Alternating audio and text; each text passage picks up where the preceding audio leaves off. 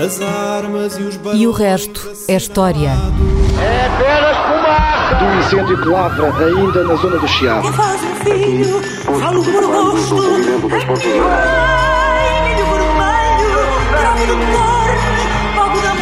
Quer transformar este país numa ditadura. Não, não. Com João Miguel Tavares e Rui Ramos. Olá, sejam bem-vindos ao 28º episódio de E o Resto é História, com a dupla do costume, João Miguel Tavares, que sou eu, jornalista, e à minha frente tenho o grande historiador Rui Ramos. Ah, Rui, o grande tema da semana, é claro, e da semana desta que passou, desta que está a passar, acho do, das futuras semanas também, Provavelmente. é o caso Luanda Leaks, que envolve muito diretamente Isabel dos Santos e que, através de mais de 700 mil documen- documentos, lança um, olhar inédito sobre os esquemas financeiros daquilo a que muitos chamam a cleptocracia angolana. Ora, esta tendência para a cleptocracia não é exclusiva de Angola, na medida em que ela atravessa muitos regimes africanos. E a minha pergunta é esta: quando tu olhas para a história da descolonização, Rui, o que é que falhou? O que é que a colonização portuguesa, e não só a portuguesa, é? mas neste caso a portuguesa, poderia ter feito de forma diferente para que a elite angolana estivesse devidamente preparada para enfrentar a liderança de um novo país? É fatal que nós eh, regressemos à questão da descolonização para É o pecado eh, original. É, para interpretar eh, eh, 40, mais de 40 anos depois o, o, o estado do regime angolano e de outros eh, hum, regimes africanos. Ah, o que é que correu mal? O que é que correu mal no caso, por exemplo, de Angola? Bem, o, o que correu mal foi que a prioridade ah, em 1974, eh, 75, não foi exatamente concluir um processo de descolonização, mas simplesmente acabar uma guerra. Eu vou tentar explicar isso. O que é que significaria concluir a descol- a descolonização? Concluir a descolonização significava, depois de desmantelar as instituições coloniais que menorizavam a população angolana, como, por exemplo, o trabalho forçado, as culturas obrigatórias, o Estatuto do Indigenato, e isso tinha sido começado a fazer pelos próprios governos do Estado Novo antes de 1974.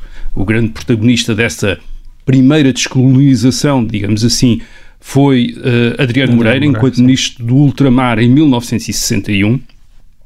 Bem, des- desmantelaram-se essas instituições coloniais que tornavam aquela população excluída da vida cívica, de- até mesmo em relação a um, a um Estado de Direito. E o que faltava era criar instituições representativas que tivessem permitido a essa população, por exemplo, votar eh, e votar livremente, em liberdade. Isso nunca foi possível. E isso não foi possível. Novo. Antes de 74, durante o Estado Novo, durante a ditadura, eh, durante a ditadura, mas mesmo depois de 1974, eh, houve uma primeira ideia, eh, logo a seguir ao à Revolução de 25 de Abril de 1974, de que iria haver um processo democrático, isto é, com eleições participadas por vários partidos em todos os territórios administrados por Portugal, mas imediatamente isso caiu e ficou reduzido ao território metropolitano da chamada metrópole, isto é, ao Portugal europeu. Os outras eh, colónias ou províncias ultramarinas, como o Estado Novo lhes chamava, eh, não tiveram a possibilidade de eh, votar.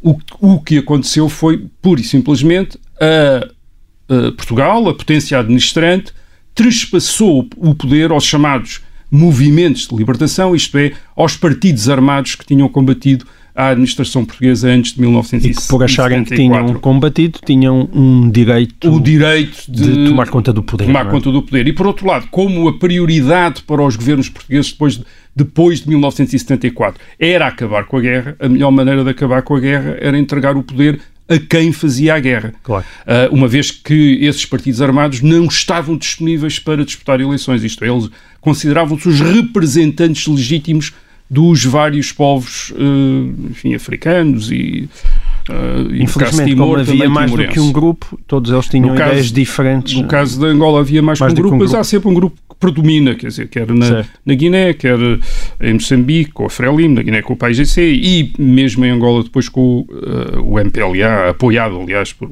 pela, eh, pela administração portuguesa. Ora bem, estes partidos armados, que portanto nunca foram sujeitos a, a eleições, a, a debates, a, a contestação, um, de certa maneira continuaram a colonização. E continuaram a colonização porquê? Uh, primeiro porque eram dirigidos por minorias europeizadas, gente que tinha estudado na Europa, que tinha aderido às ideologias europeias, como era o marxismo, leninismo, no caso dos, do, da maior parte dos partidos que tomaram o poder uh, nas colónias portuguesas. Graças ao qual e também, por... com, essa, com essa vantagem de estarem juntos uh, à União Soviética, recebiam equipamento, equipamento lá, e, a, né? e da também China, um... Exato, e da China comunista também, também mas havia da União um, Soviética, de Cuba, de estratégia, etc. É? Era uma questão... Sim, sim, era aquilo que lhes tinha permitido fazer a guerra à administração portuguesa. Uh, e, e também porque entenderam esta uh, o seu governo como uma oportunidade para transformar completamente as sociedades africanas. Portanto, iniciaram uma espécie de segunda colonização, no caso de Angola, de Moçambique, de acordo com os princípios do uh, marxismo, isto é uma, um, aquilo que para as populações, para muitas das populações locais foi entendido como uma agressão contra os seus costumes, contra os seus direitos tradici tradicionais e que levou a grandes revoltas, quer, quer em Angola, quer em Moçambique, e que tornou estes governos, revoltas que obviamente depois se articularam com as lutas da Guerra Fria e com as tensões na África Austral, isto é, a contestação, quer a contestação à Frelimo em Moçambique, quer ao MPLA em Angola, são depois apoiados pelos inimigos da União, da União Soviética e também pela África do Sul, interessada em criar, enfim, em desfazer aquela, o cerco que os regimes, uh, que os Estados independentes africanos estavam a tentar uh, fazer nos anos uh, eh, 70. Ora bem, o que, o que aconteceu é, é, o que aconteceu foi que a partir daqui há um isolamento destas elites. No caso de Angola, a elite do MPLA está em Luanda praticamente defendida por um exército de ocupação cubano, quer dizer, portanto era um, tipicamente uma situação, eh, uma situação colonial, com a revolta da maior parte da, eh, da população de Angola contra, eh, contra o seu governo, e aquilo que eles fazem são, inicialmente, estão inspirados pelo marxismo, e depois da guerra, da guerra, do fim da Guerra Fria, em 1989, do, do, do, fim do apartheid na África do Sul, aquilo que fazem é entender os seus regimes como meios de enriquecimento pessoal, até para consolidarem o seu poder, isto é, Uh, isto não é típico de Angola nem de, uh, nem de Moçambique. Angola uh, acontece bastante porque o país tem bastantes recursos e foi possível explorar esses recursos, sobretudo o petróleo, mas noutros países, noutros países africanos também se passou, se passou o mesmo. É o que temos na África Portuguesa, é, é também o que temos em outras ex-colónias europeias em África, onde o processo não foi idêntico isto é, não houve, às vezes, não houve o trespasse uh, tão direto como foi o caso uh, de Portugal, que basicamente entregou uh, o, o, poder, o poder nas, nas suas ex-colónias aos partidos que tinham combatido uhum. a sua administração. Noutros, noutros territórios houve, houve eleições, por exemplo, estamos a lembrar-nos do Zimbábue, da Rodésia, depois o Zimbábue, mas eleições muito, muito condicionadas, diferentes. quer dizer, porque são eleições em que participam partidos armados, que continuam armados, e que são os partidos que negociam com a administração europeia em nome da independência, enfim, em nome da, da, da, população que se vai tornar independente. Portanto, os resultados são extremamente condicionados e, e, e geralmente são, dão grandes maiorias a estes, a estes, a estes partidos que tornaram-se também cleptocracias, isto é, a cleptocracia, por exemplo, no Zimbábue também é tão grave, ou a corrupção uh, noutros países, porque a corrupção começa-se a tornar uma maneira destas minorias, que são minorias, são pequenos grupos europeizados, uh, uh, de, de, por um lado, criarem solidariedade entre si, isto é, comprometendo-se, por outro lado, se relacionarem com o resto da sociedade através da corrupção. Através da corrupção. É o que há, é o que há em Angola. Muito bem. Uh, Rui, na semana passada voltou-se a falar da velha questão da fusão entre a PSP e a GNR.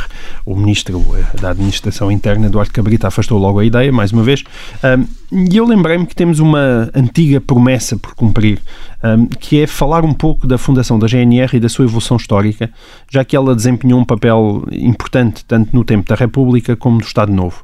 Aliás, o ouvinte Alessandro Vieira Braga, há coisa de um mês, enviou-nos um mail pedindo isso mesmo. Dizia ele: Olá, sou um assíduo ouvinte de O Resto da História, através de podcast resido em Peçanha, Minas Gerais, Brasil, portanto ah, já este programa já chega ao Brasil, e ele diz, vim cobrar uma dívida. Alguns programas atrás, vocês prometeram gravar um programa contando a história da GNR, Guarda Nacional Republicana. Estou aguardando ansiosamente. Então, Vamos a isso, Rui. Já, Vamos lá já vem cumprir, tarde. cumprir uma promessa uh, com algum atraso. Sim, uh, o ouvinte tem razão. Nós já falámos aqui da, da polícia uh, há uns meses atrás, falámos dos quadrilheiros que o rei Dom Fernando criou em Lisboa em 1383, falámos do, da Intendência Geral da Polícia da Corte, criada pelo Marquês de Pombal em 1760, e falámos depois da Guarda Real de Polícia criada em 1801 e que foi, enfim, digamos, o primeiro corpo de polícia, como, tal como hoje uh, o entendemos, uma polícia profissional e militarizada, com uniforme, salário, armas, etc. E também dissemos, durante o século XIX, esta polícia uh, parecida com aquela que temos hoje era um exclusivo de Lisboa e também do Porto, sob a forma uhum. quer da Polícia Civil, um corpo de polícia civil, criado já nos anos uh, eh, 60 do uh, século XIX, quer sob a forma das guardas, chamadas guardas municipais a cavalo, que no caso de Lisboa tinham o seu uh, quartel no Carmo, no, no quartel do Carmo, no centro de Lisboa. E, e, são dessas... Onde permanece. Não? É? Onde permanece. E Hoje são dessas guardas municipais que deriva a Guarda Nacional Republicana. Basicamente, essas guardas municipais receberam o nome de Guarda Nacional Republicana quando se proclamou uhum. a República uh, em 1910. Portanto, a partir de 1911, 12 passaram a chamar-se passaram a chamar-se Guarda Nacional uh, Republicana. E é com a, com a Guarda Nacional Republicana isto é, faz parte da história da polícia em Portugal, que começa a haver polícia no resto do país, uma vez que esta guarda, esta GNR, a Guarda Nacional Republicana, um, toma as funções de uh, polícia uh, nas vilas, aldeias, isto é basicamente fora das grandes cidades, como ainda hoje acontece. Isto, uh, a, GNR é a polícia uh, em metade das cidades portuguesas e na totalidade, quase, ou quase totalidade, das vilas e das aldeias do país. Portanto, é a GNR que uh, está lá. Um, mas a história da GNR é um bocadinho mais complicada, sobretudo uh, uh, nos primeiros anos da República. E complicada porquê? Complicada porque uh, os governos republicanos tinham eh, sempre tiveram razões para suspeitar do exército, onde uh, desconfiavam haver muitos oficiais monárquicos ou pelo menos inimigos da orientação de esquerda radical, vamos dizer assim, hum. que a República uh, assumiu a partir, sobretudo, de 1911, 12. Um, a prova disso tinha sido, uh, veio em 1917, quando o Sidónio Pais tomou o poder com o apoio do exército.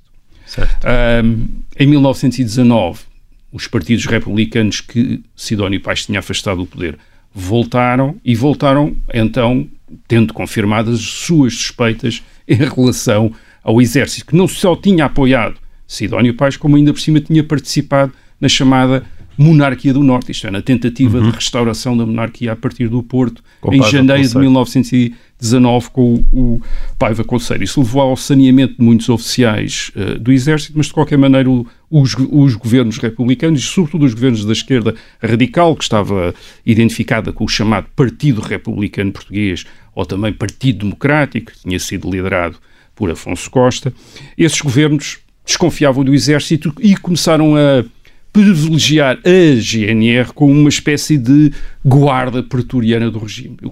Como é que isso se manifestou? Bem, primeiro, a GNR está toda quase concentrada em Lisboa, uhum. precisamente para defender os governos de golpes, de, de, qualquer tentativa de golpe, e é dotada no, nestes anos, no princípio dos anos 20 uh, do século XX, portanto há 100 anos, é dotada de material de guerra pesado. Uh, incluindo artilharia de campanha. Ah, e em determinada altura torna-se mesmo. já não tem, gente. Não, já não tem. torna-se mesmo uma, uma força, talvez mais importante do que o exército em Portugal no princípio dos anos 20, isto é, pela dotação de meios, eh, era comandada por oficiais do exército, mas neste caso eram oficiais do exército da confiança uh, Portanto, do governo e muito identificados com o Partido Republicano. Certo, Portanto, eram as atividades oficiais... de repressão que fossem necessárias estavam sobretudo a cargo da GNR, da GNR mais do que do exército. Mais do que do exército nesta época e sobretudo uh, uh, em Lisboa. Bem, o resultado disto foi a GNR e, sobretudo, os seus comandos envolverem-se completamente na política republicana. Isto é, a partir de um determinado momento, os governos dependiam, sobretudo, mais até do que do apoio do Parlamento, do apoio da GNR.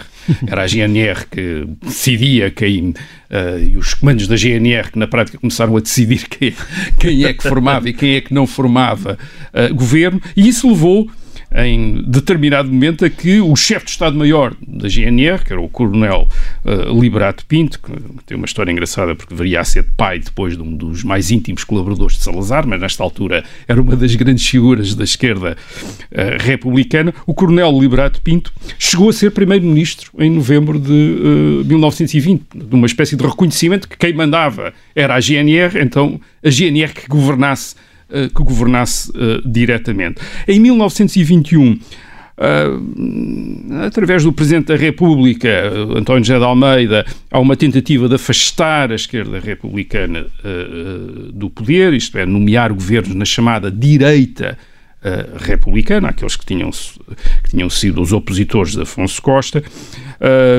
Liberato Pinto é, é, é, admitido e há uma grande reação das, daquilo, dos militantes da esquerda republicana, do Partido Republicano, a esta tentativa do Presidente da República dar uma orientação mais conservadora, mais direitista à República. Há uma insurreição armada em Lisboa em uh, outubro de 1921, a chamada Noite Sangrenta, em que o primeiro-ministro António Granjo é assassinado, e são também assassinados os fundadores da República, o Machado Santos e o José Carlos da Maia, por eram identificados precisamente com a direita republicana, são também assassinados. E nesta insurreição armada, eh, em Lisboa, eh, eh, a GNR participa, é um, tem uma grande participação. Tem uma grande participação. Hum. O choque da insurreição, isto é, da chamada Noite Sangrenta, é um choque é. muito grande para a República, estes assassinatos, ainda por cima dos, dos fundadores, também, uma, é? uma, um, uma, uma, violência enorme, uma anarquia, isto é, grupos armados a matar pessoas uh, em, em Lisboa. É, esta, esta, esta, Heróis, esta, esta, esta insurreição uh, leva os governos, mesmo então, já do mesmo do próprio Partido Republicano, a admitir que é preciso tirar importância à GNR. Basicamente, desarmar a GNR. E em 1922 uh, os governos mandam cercar Lisboa pelo exército, isto é, avançar o exército sobre Lisboa e desarmam mesmo a. GNR, que a partir de então começa a ser dispersa pela província. O Liberato Pinto é preso, uh, começa a ser dispersa pela província. Isto é, de repente, começa a haver muita GNR na província, precisamente porque está a ser tirada. Uh, está a, ser, portanto, essa justificação hoje uma, em dia, então, certa, porque está no campo é, é, é para, é tirar para. É para tirar da cidade. Portanto, o país passou a ter uma polícia local quando os governos republicanos em Lisboa perceberam que era perigoso ter uma guarda pretoriana na capital. Agora, claro, isto pagou-se. Uh, porque o exército sem uh, o contrapeso da GNR acabou mesmo por derrubar o Partido Republicano do poder em 1926 e instaurar uma ditadura militar. Olha, eu queria te fazer uma pergunta em relação ao, ao 25 de Abril, porque nós temos uh, esse acontecimento histórico que é quando surge a Revolução, onde Marcelo Caetano se vai abrigar é num quartel da GNR, como todos no sabemos, no Largo do Carmo. Portanto, dá a ideia que a GNR também aí era uma espécie de guarda pretoriana, neste caso do Estado Novo. Essa ideia é correta ou não?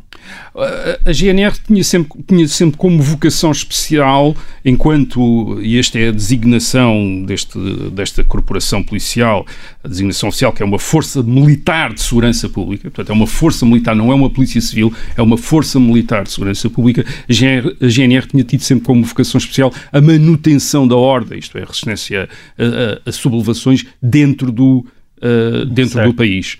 Uh, aliás, uh, as forças que avançam, ou uma parte importante das forças que avança sobre o quartel do Carmo para enfrentar os uh, revoltosos do Sim. movimento das Forças Armadas que cercavam o quartel do Carmo, onde estava uh, o uh, presidente do Conselho, Marcelo Caetano. Essas forças são forças da GNR, quer dizer, que avançam e depois acabam por não, não digamos, uh, continuar a operação, tal como outras forças militares de cavalaria também não, não continuaram, mas eram forças preparadas. E o próprio uh, Salgueiro Maia, numa entrevista, dá a entender isso, que tinha dúvidas sobre a capacidade até dos seus soldados, que eram recrutas da Escola Prática de Cavalaria de Santarém, em enfrentar os militares da GNR, isto é, a GNR estava armada e estava capaz, de, uh, capaz de enfrentar uma força militar em Lisboa. Isto, isto faz parte mais até do que da relação da GNR com o uh, Estado Novo que havia,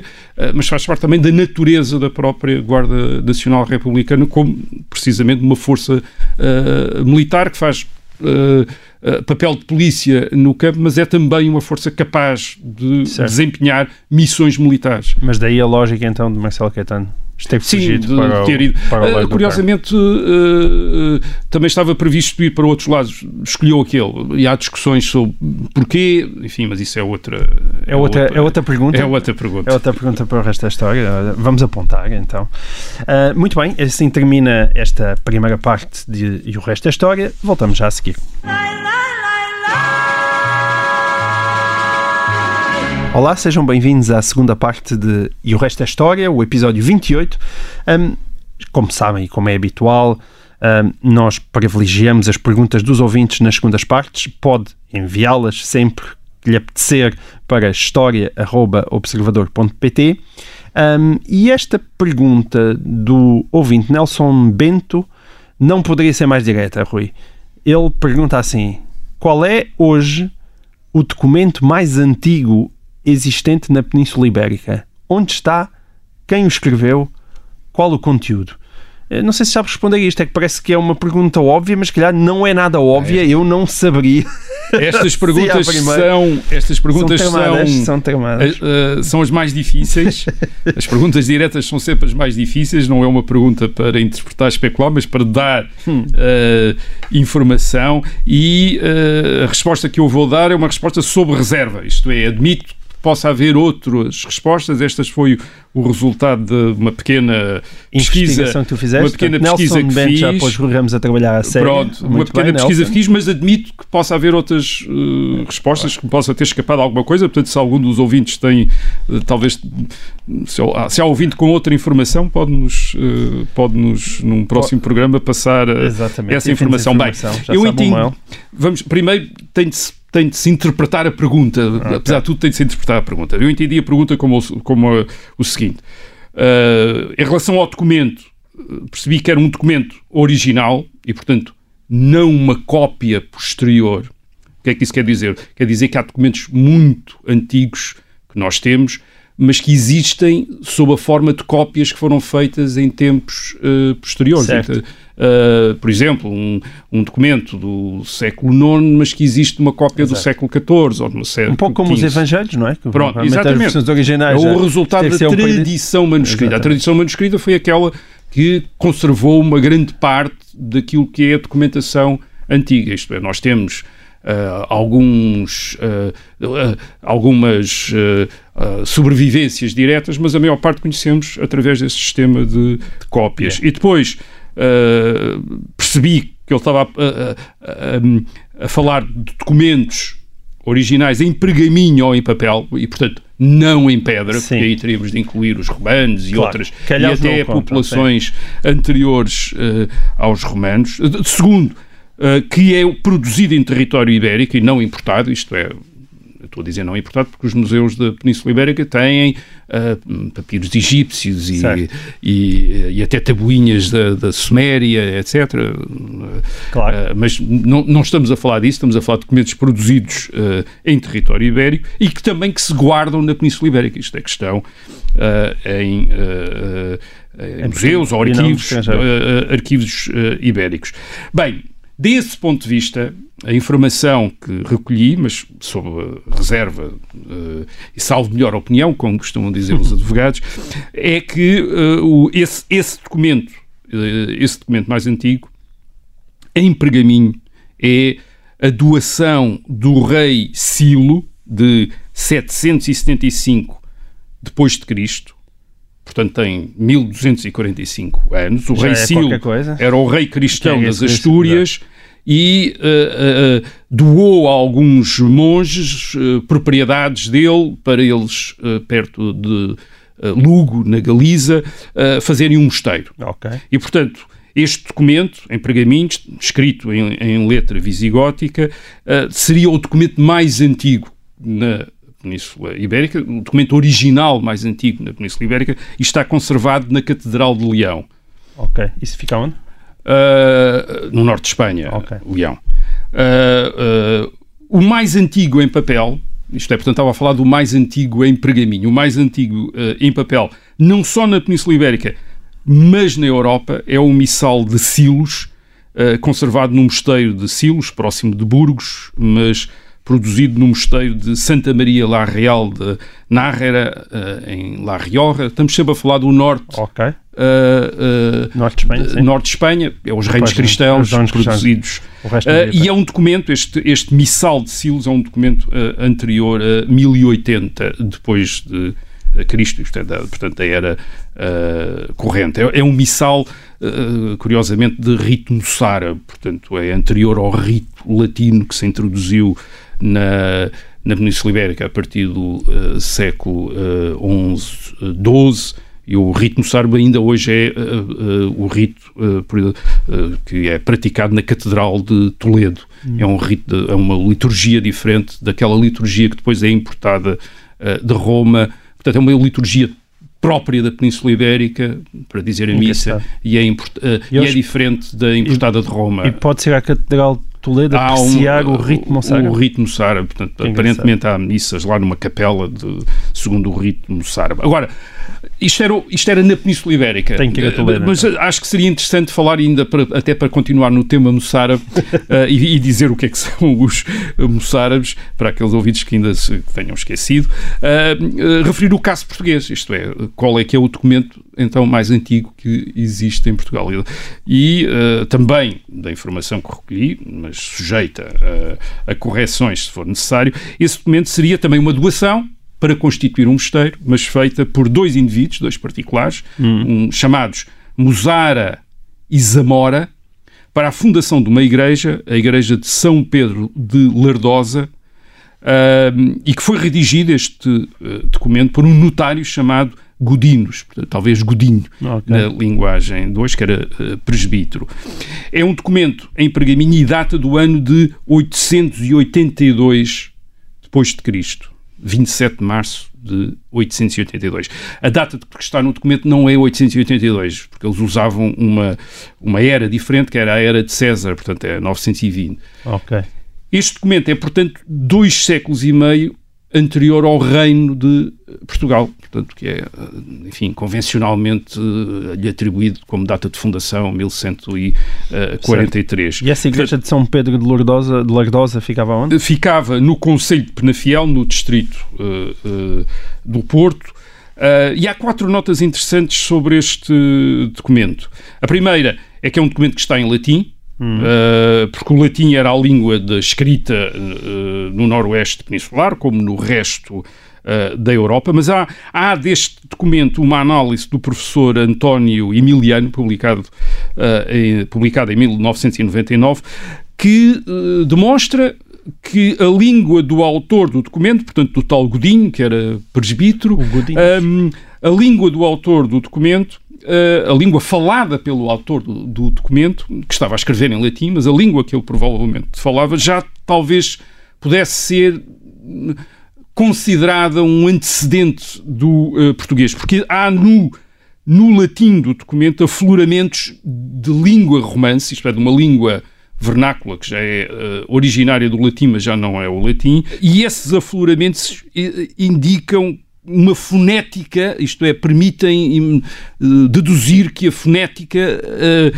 uh, era, era já a característica do português. Não me peças mais pormenores, porque aquilo é uma demonstração extraordinariamente complicada, portanto, remeto para o artigo, para o estudo do professor António Emiliano, que é fascinante. Como se sabe, os documentos escritos em galaico português mais antigos são bastante posteriores, do século XII, e 13, uh, há a chamada uh, Notícia do Torto, certo. de 1214, que são uma lista de, de, queixas de um fidalgo, Lourenço Fernandes da Cunha, e sobretudo o Testamento de Afonso certo. II, Aí já estamos de, 1300, de Portugal, é? 1214, que é já escrito em galaico-português. Uh, em galaico, português. Portanto, o documento está em latim. A segunda nota é que está em pergaminho. E agora também podemos referir o mais antigo documento em papel conservado na Torre do Tombo, que é de uh, 1268 e que é também um, um, documento, um tabelião, aliás, a registrar um protesto contra o arcebispo de Évora, portanto, 1268.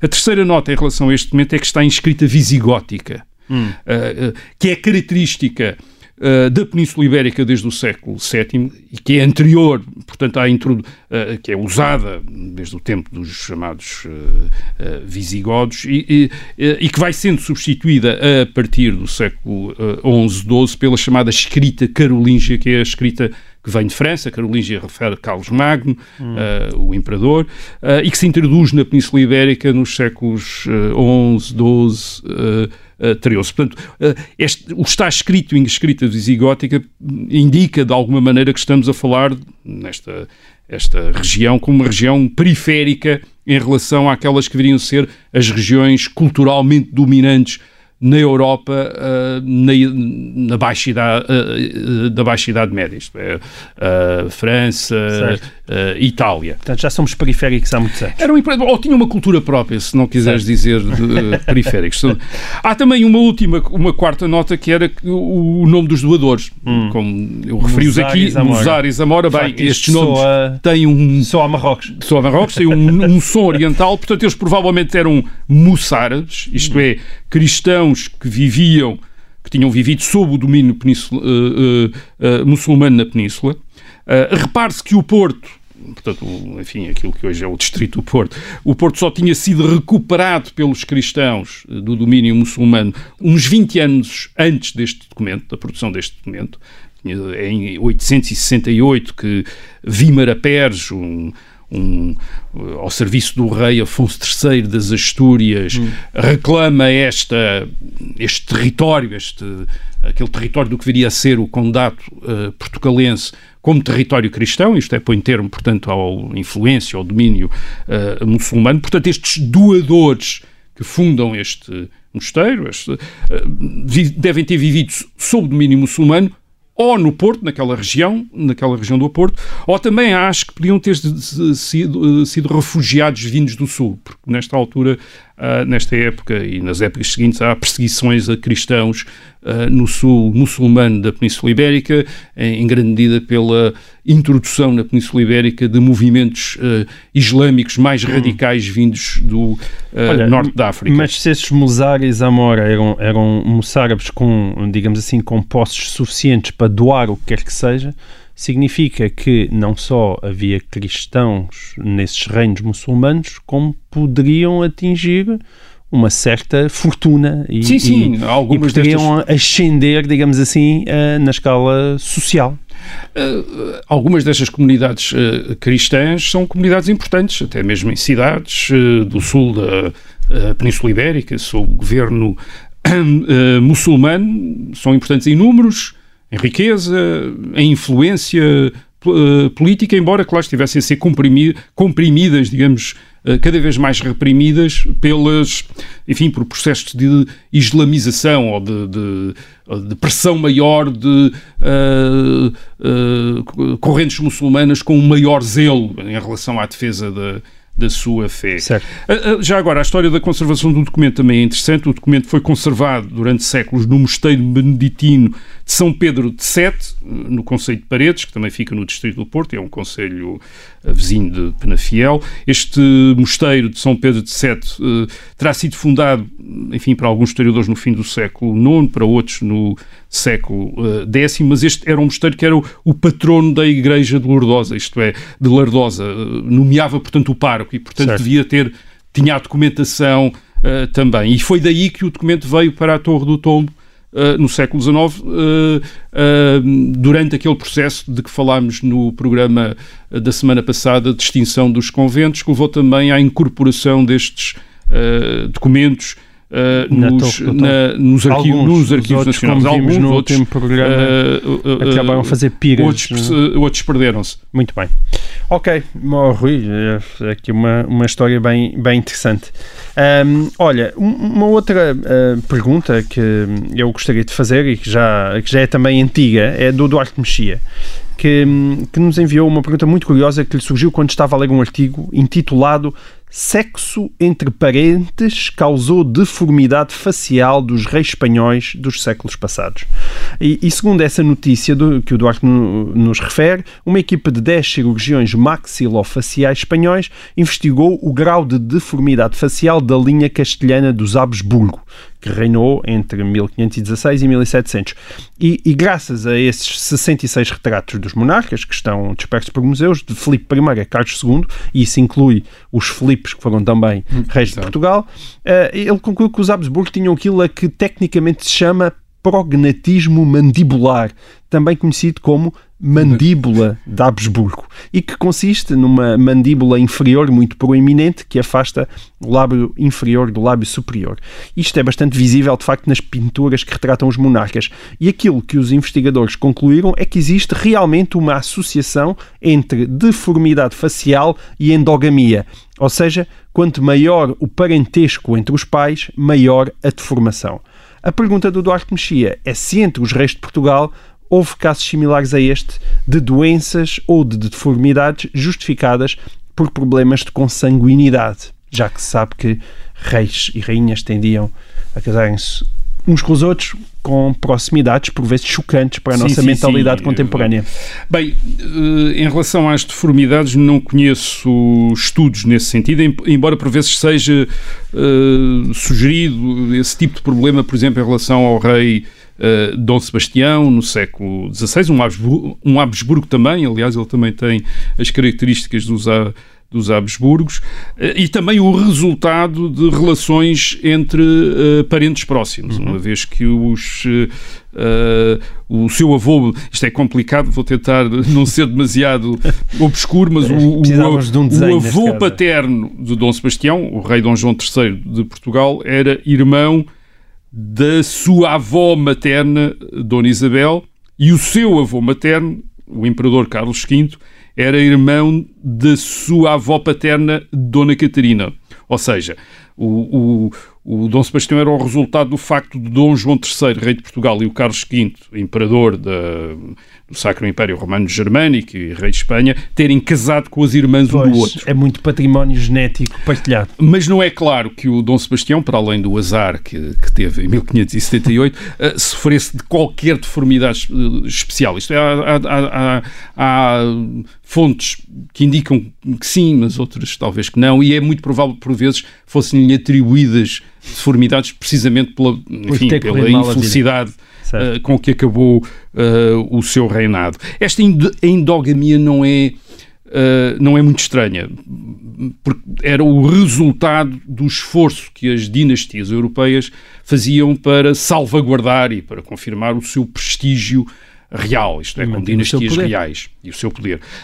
E, uma, e isso passava em grande medida por famílias re- reais só se casarem com outras famílias, só estabelecerem alianças de matrimónio com outras famílias reais, Certo. isto é, evitarem casar para baixo, isto é, com Certo. aristocratas que não fossem E ainda eh, agora estamos a ver os da- problemas da isso família real. O que quer dizer que ao fim de algumas gerações uma grande parte dos noivos tinham uh, parentes próximos, quer dizer, uhum. tinham avós em comum, tinham muitos avós uh, uh, em comum. Mas também às vezes acontecia serem mesmo eles próprios, isto é, os, os, no, os noivos, parentes muito próximos, próximos ou mesmo muito próximos, como primos direitos uhum. ou até tios e sobrinhos, o que obrigava a dispensas papais. Quer dizer, Portanto, o, o, Papa tinha que o autorizar. Papa dava, tinha de autorizar estes hum. uh, casamentos. Isso acontece na dinastia dos Braganças, na, dos reis de Portugal. Por exemplo, a rainha Dona Maria I, no século XVIII, no fim do século XVIII, era casada com um seu tio, o infante Dom Pedro, irmão do rei de Dom José, que era o pai, pai de Dona Maria, Dona Maria I.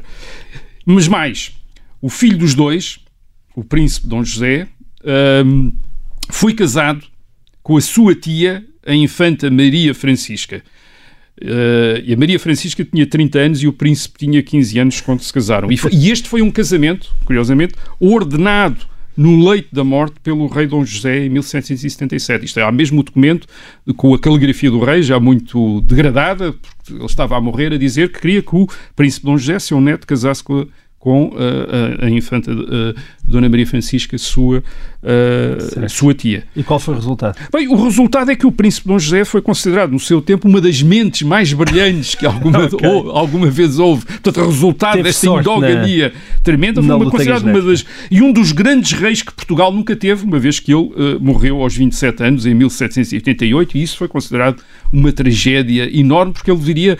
Toda a gente estava à espera que ele viesse a ser um dos grandes, como Dom José II, portanto, que nunca certo. tivemos, um dos grandes reis uh, uh, de, uh, de, Portugal.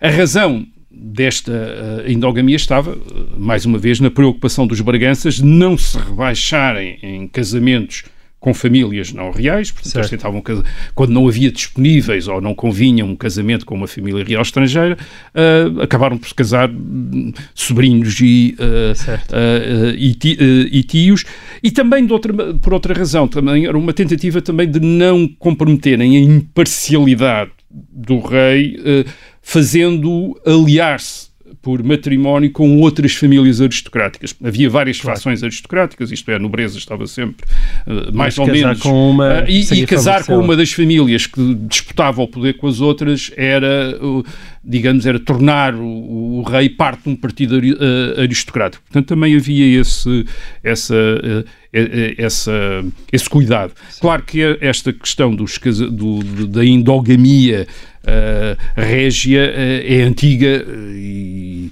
e há casos ainda mais exagerados, como no Egito Antigo, onde aparentemente teria havido casamentos entre irmãos ou entre pais e filhos. Quer dizer, certo. enfim, não e se depois desabou, depois desabou o império. Mas Bom, durou, muitos, mas durou, durou, durou, durou, muito tempo. E em Portugal, pelos vistos, não, não são conhecidos efeitos, não é? Não são. Muito bem, ao contrário dos Habsburgo. Bom, e assim terminou este 28 episódio de O Resto da História e cá estaremos de novo para a semana. Até lá.